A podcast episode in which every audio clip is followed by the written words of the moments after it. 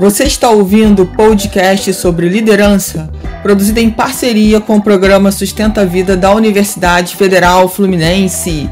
Fala, líder! Eu sou Fernanda Gonçalves, administradora, pós-graduada em recursos humanos, treinadora comportamental pelo IFT.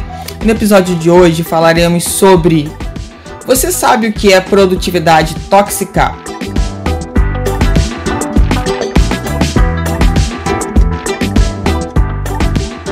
Espero que vocês estejam muito bem. É um prazer estar de novo no novo podcast aqui, trocando algumas informações com vocês, trazendo é, alguns conhecimentos. É sempre importante a gente poder fazer essa troca. E nesses últimos tempos eu tenho falado bastante lá no, no Instagram. Quem não me segue, me segue lá, olha, no arroba eu.fernandagonçalves sobre produtividade.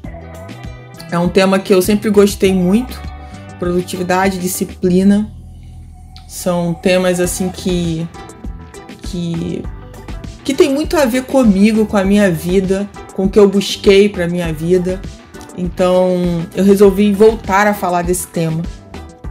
E o que eu quero trazer para vocês aqui hoje é a gente pensar um pouco sobre isso, né? É, como que a produtividade pode ser tóxica, Fernanda? Como assim? Então, o que, que acontece né, no mundo em que a gente vive?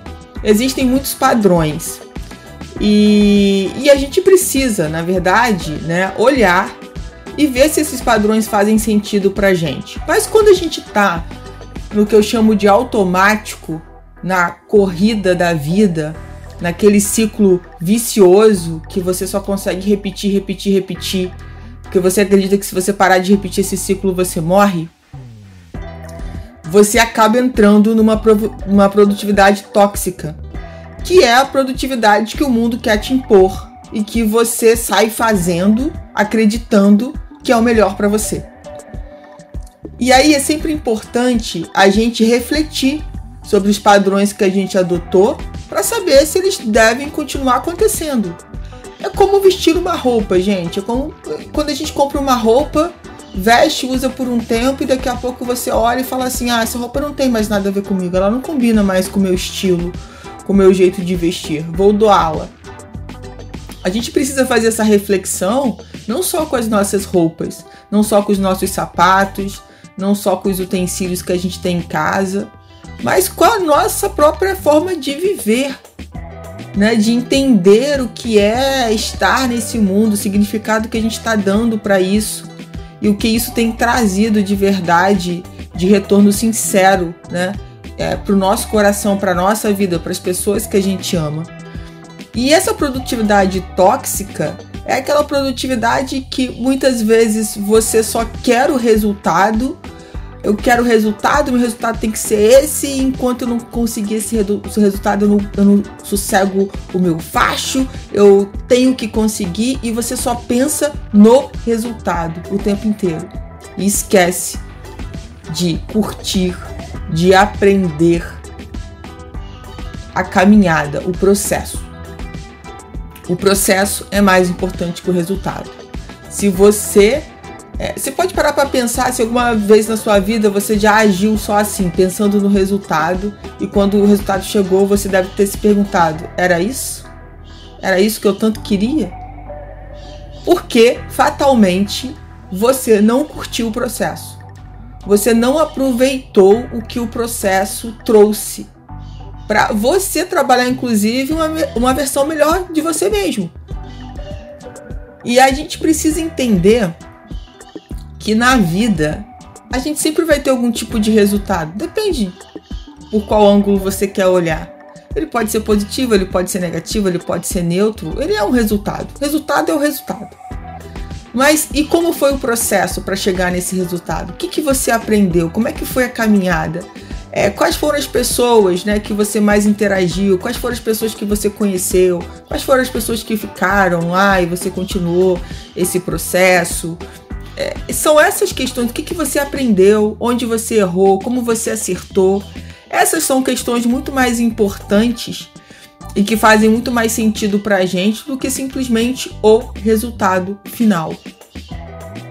E aprender a curtir né, o processo, a querer de fato é, aprender com essa caminhada, é uma escolha também de cada um de nós. Onde a gente entende que existe uma expectativa de um resultado natural, tá? Mas o foco não está só no, resu no resultado em si, ele está também no processo de aprendizagem, em quem a gente vai se tornar quando a gente chegar nesse resultado. Uma outra coisa que eu acho importante e que é muito colocado hoje é, e que atrapalha muito a gente é também a questão da gente começar a se comparar com outras pessoas do nosso segmento de trabalho, mas pessoas que estão muito além, estão anos é, na nossa frente, começaram antes, estão bem e a gente, claro, quer modelar essas pessoas, mas modelar é uma coisa e comparar é outra. Então, muitas vezes, é, a gente precisa aprender que a comparação é uma via dolorosa de uma produtividade tóxica, em que você quer ter os mesmos resultados daquela pessoa quando você não trilhou nem um terço do caminho dela. E mesmo que tenha trilhado, o que a gente precisa entender é que aquela pessoa tem uma outra história você tem uma história, eu tenho uma história, aquela pessoa tem outra história.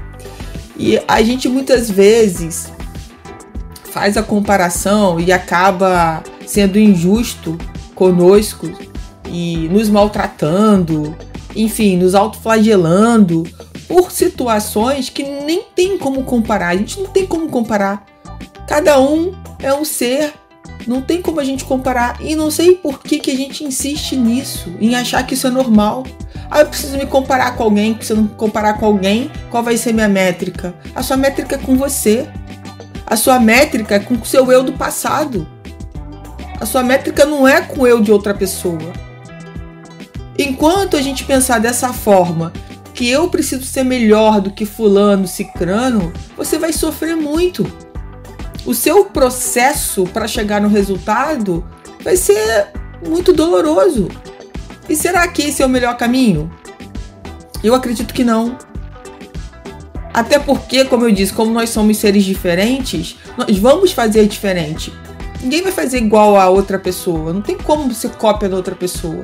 Então, o mais importante é quando a gente começa de verdade a entender essas coisas e, mais do que entender, colocar em prática na nossa vida. Deixar de querer é, vestir padrões que não nos cabem mais ou que não fazem mais sentido pra gente. Padrões que já estão ultrapassados. Porque hoje você tem mais conhecimento, você não tem uma, é, o conhecimento anterior. Você é um eu diferente, você não é o mesmo eu do passado. Então você tem é, aprendizados, você tem quilometragem a mais do que o seu eu do passado. E por isso hoje você entende que de repente um padrão que você tinha lá atrás, hoje esse padrão não lhe serve mais, está tudo bem. Isso não quer dizer que você vai ser improdutivo. Quantas vezes disseram pra gente que uma pessoa produtiva é aquela que trabalha 12, 14, 16 horas por dia? E muitas vezes, ou se não na maioria das vezes, essas pessoas são improdutivas, por isso que elas trabalham tanto porque elas não conseguem focar, fazer algo e entregar. Elas param, elas são multitarefas, elas querem fazer 10 mil coisas ao mesmo tempo, não fazem nada e por isso precisam cada vez trabalhar mais. Mais horas, mais horas, mais horas. E aí, como é que fica a qualidade de vida? Como é que fica a produtividade de uma pessoa que está 12 horas trabalhando direto? Eu acredito que essa pessoa, com a quantidade de horas, ela vai começar a ficar improdutiva, ela vai começar a render menos porque ela começa a perder muita energia e começa a ficar cansada no meio desse processo. Então não é a quantidade de horas que você trabalha, mas a qualidade do que você entrega. Eu já pensei há muito tempo atrás, né, quando eu tinha lá meus 20 anos, que trabalhar muito era o que ia me deixar muito bem de vida. Então eu tinha que ser uma pessoa que tinha que ter trabalho direto durante a semana, final de semana. Eu sempre trabalhei com várias coisas. Eu lembro né, que quando eu tinha carteira assinada, seletista, Eu fazia bico no final de semana, eu queria sempre estar me ocupando com alguma coisa, trazendo dinheiro, enfim. Só que aí vem a questão: e a minha qualidade de vida era boa? Não. Não era boa, porque eu estava sempre me ocupando com o trabalho. E onde está o meu descanso? Onde está o meu lazer?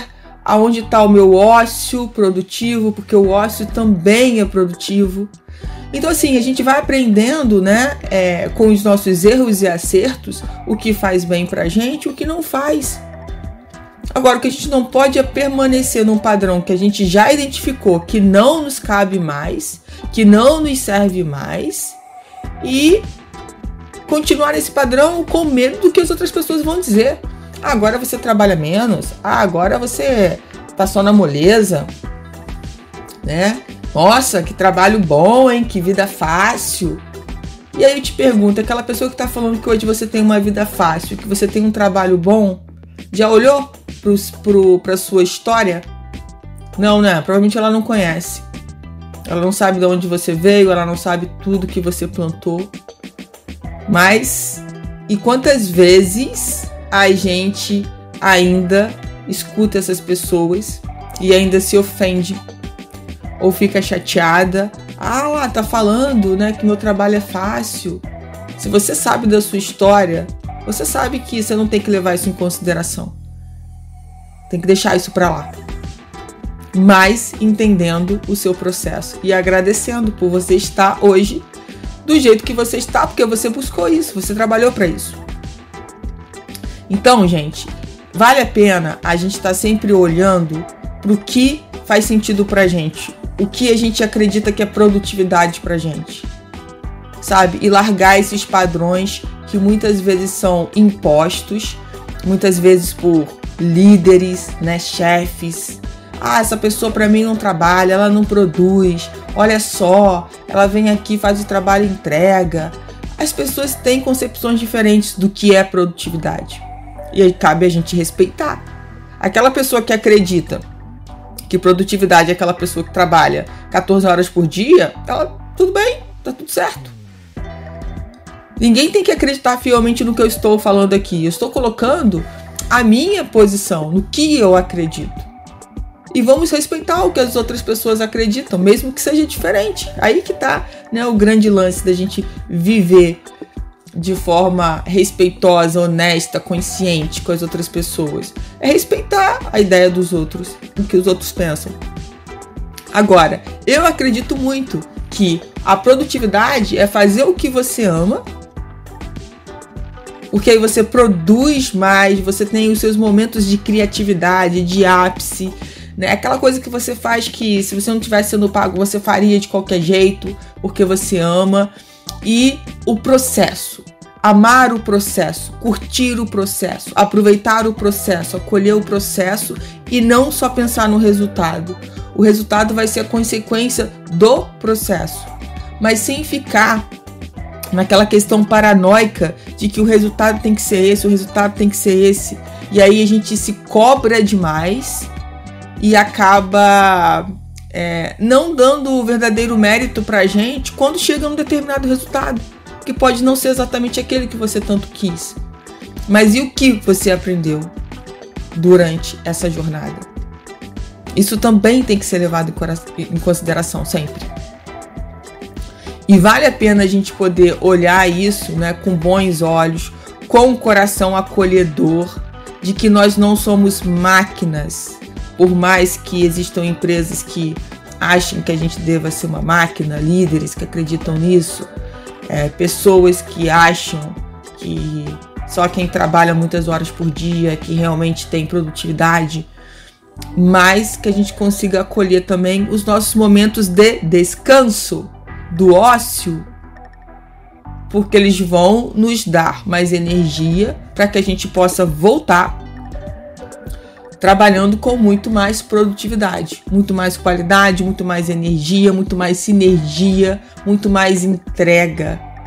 Então, que a gente possa refletir sobre esses padrões que são impostos pela sociedade, é, de que a gente tem que se matar de trabalhar e ou é isso ou nada ou você se mata de trabalhar, ou você vai passar fome, porque é assim Ou não tem outro jeito? Será? Então sempre, se, sempre questione, sempre pergunte. Né? Será que não pode ser diferente? Será que não pode ser melhor? Será que não pode ser mais saudável para mim? Será que não pode ser mais divertido? Será que não pode ser mais alegre? Será que não pode ser mais flexível, mais amoroso? Sempre pode. Só que para isso, a gente precisa começar a pensar fora da caixa e começar a entender que nem sempre o padrão que serve para o outro ou que serviu até para mim há muito tempo atrás, hoje ainda me cabe ou ainda me serve.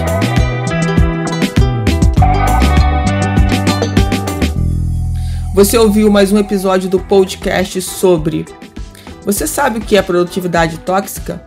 do programa de extensão Sustenta a Vida da Universidade Federal Fluminense. Caso deseje enviar alguma mensagem ou dúvida a um de nossos especialistas, basta escrever para podcast@sustenta-vida.com, colocando no assunto da mensagem o nome do especialista desejado. Para mais informações sobre nossos projetos, acesse sustenta-vida.com, nosso-ead.com e fernandagonçalves.com.